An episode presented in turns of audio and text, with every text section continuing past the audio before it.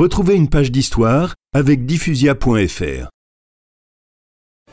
En avril 1959, Padre Pio est atteint d'une bronchopneumonie qui se complique en pleurésie.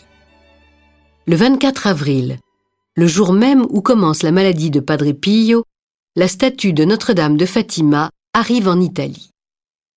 Cette statue de la Madone, telle qu'elle est apparue aux enfants de Fatima au Portugal en 1917, est transportée de pays en pays pour rappeler le message de la Vierge. Elle arrive le 5 août en hélicoptère à San Giovanni Rotondo. Des milliers de fidèles sont présents.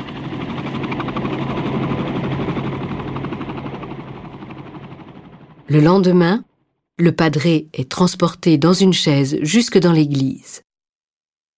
Les larmes aux yeux, il baise les pieds de la Madone. Il se recueille devant la statue, puis est reconduit dans sa modeste chambre. Après avoir emprunté les multiples couloirs de l'hôpital, la statue est montée sur la terrasse, d'où l'hélicoptère doit l'emmener en Sicile. Padre Pio voit l'engin s'envoler. C'est alors, plusieurs témoins le confirment, que Padre Pio s'adresse à la Vierge Marie.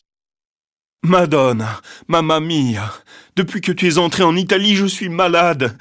Et maintenant tu t'en vas et tu me laisses encore malade? Aussitôt, il ressent comme un frisson dans les os. Je suis guéri. Effectivement, les médecins constatent sa guérison.